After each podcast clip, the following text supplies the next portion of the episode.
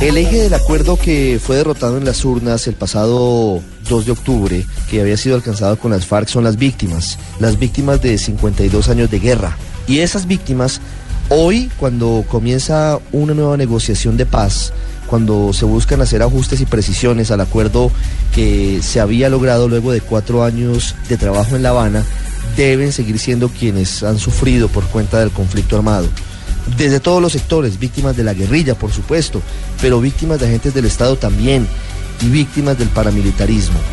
Doña Yolanda Pinto de Gaviria es eh, un símbolo de la lucha contra el secuestro, pero hoy además es un símbolo de la reconciliación.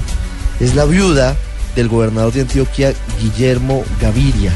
Él eh, fue asesinado cuando estaba secuestrado por las FARC en mayo del año 2003 y hoy Doña Yolanda lleva un mensaje de reconciliación y de perdón para evitar que ese dolor que ella y su familia han sufrido se replique en una espiral indefinida en nuestro país.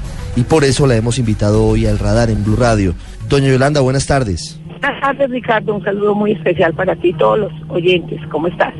Bien, quiero preguntarle primero cómo ve la situación hoy cuando comienza una nueva negociación de paz, cuando se buscan hacer ajustes y precisiones al acuerdo después de los resultados del plebiscito. ¿Cómo ve lo que está pasando hoy desde la óptica de usted como víctima del conflicto, víctima directa del conflicto armado? Bueno, Ricardo, debo confesarle que he estado preocupada, pero las últimas intervenciones del señor presidente me, me tranquilizan.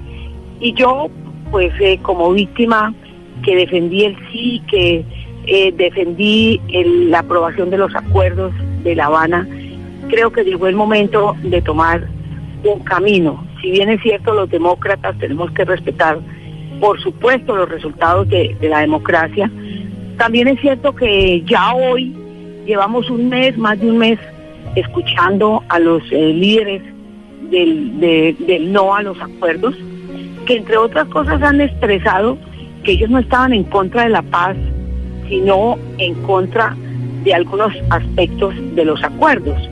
Pues bien, ya los delegados del gobierno se han sentado durante más de un largo mes a trabajar con ellos de manera intensa, han escuchado sus propuestas, más de 400 hojas, ya no son las 297 del Acuerdo de La Habana, sino más de 400 propuestas que incluye un número determinado mayor de hojas. Y ya yo creo que es el momento, Ricardo, que el gobierno y el señor presidente tome una decisión en el sentido de necesitamos un acuerdo nuevo ya. Ya es hora, ya los 6 millones también de colombianos que dijimos sí al acuerdo, reclamamos. Yo creo en no soy la vocera, pero creo interpretar y sentir de esos 6 millones de colombianos. Y también reclamamos ya una decisión. Queremos que este conflicto con la FARC termine, queremos que el acuerdo nuevo inicie su, su refrendación y su implementación.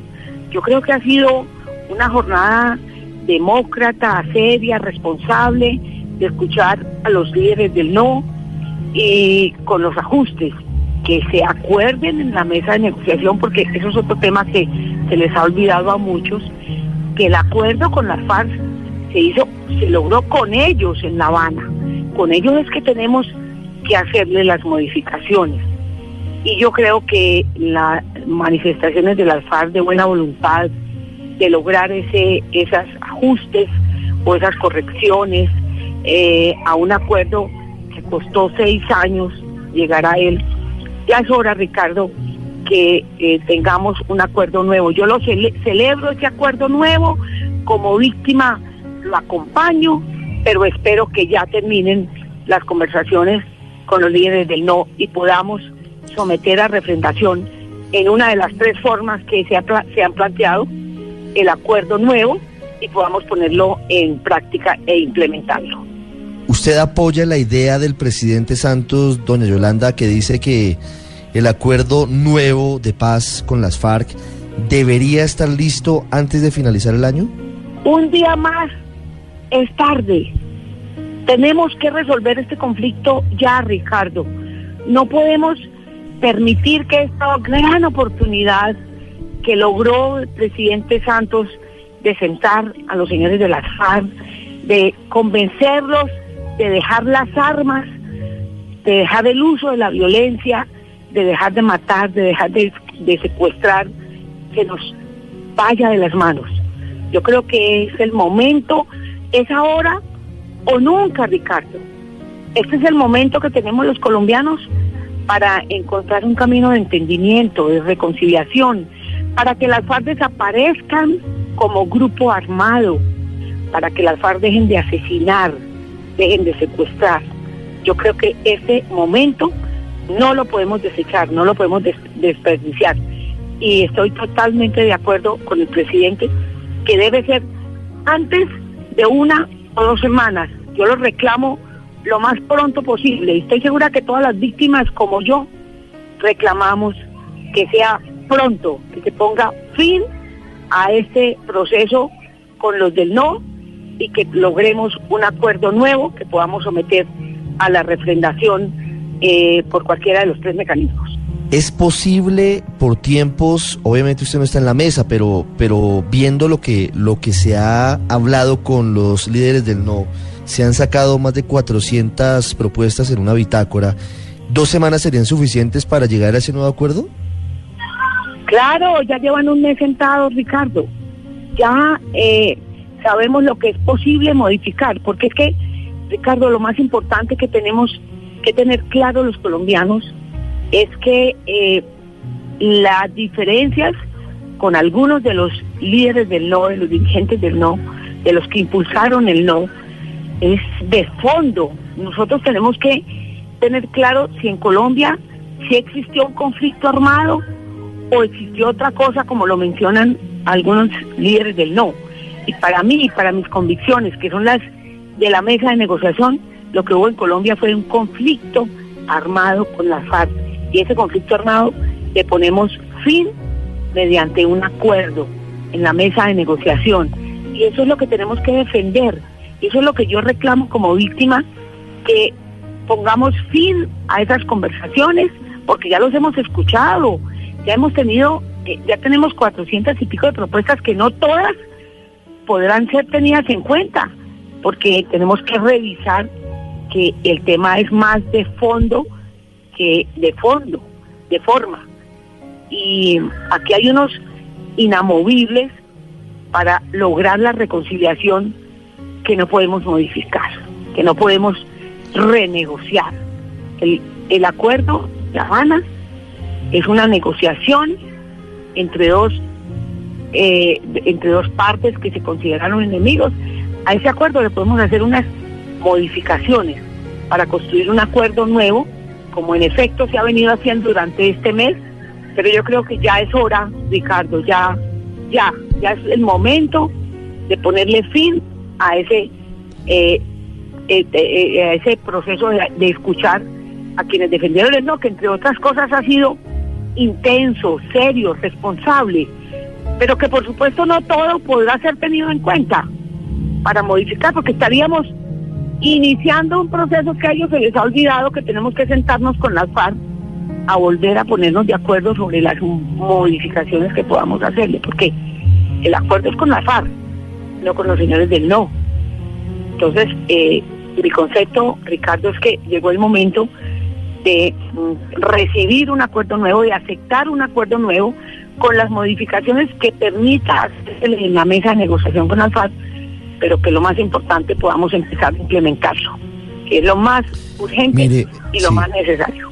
Doña Yolanda, ¿cuál de las tres opciones de refrendación popular eh, considera usted que sería la más adecuada?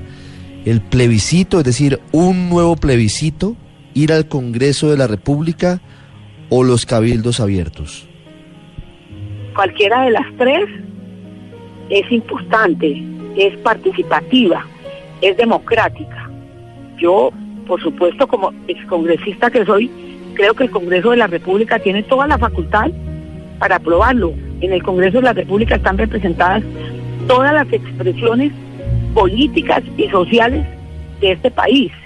Y yo creo que ese puede ser el camino más expedito y, y que reúne pues todas las distintas vertientes eh, de la política y de la sociedad colombiana. Una pregunta final, doña Yolanda Pinto de Gaviria, agradeciendo estos minutos para los oyentes del radar en Colombia. Han pasado 13 años, casi 14 años, desde que su esposo, el gobernador Guillermo Gaviria, fue asesinado en un fallido intento de rescate en el departamento de Antioquia, en su departamento. Y algunas personas, en medio del odio que pareciera no abandonarnos en el país, no conciben que alguien que ha sufrido en carne propia el dolor de manos de las FARC hoy esté pidiendo que haya un acuerdo con ellos. ¿Cómo les puede explicar usted hoy eso a esas voces, a esas personas que, a diferencia suya, pues, o no perdonan o quieren vivir en, esa espiral de, de venganza permanente? Sencillo, Ricardo, porque no lo han vivido en carne propia, porque no saben lo que duele para una mujer que le asesinan a su esposo, para una madre que le asesinen a su hijo, porque mm, además han permitido que el odio entre a sus corazones. Ricardo, yo tengo el dolor intacto, yo siento el mismo dolor de la ausencia de Guillermo, pero entendí hace mucho tiempo, desde que me lo mataron, que permitía que el odio me inundara, me embargara mi corazón y mi vida, mi vida se iba a convertir en un infierno.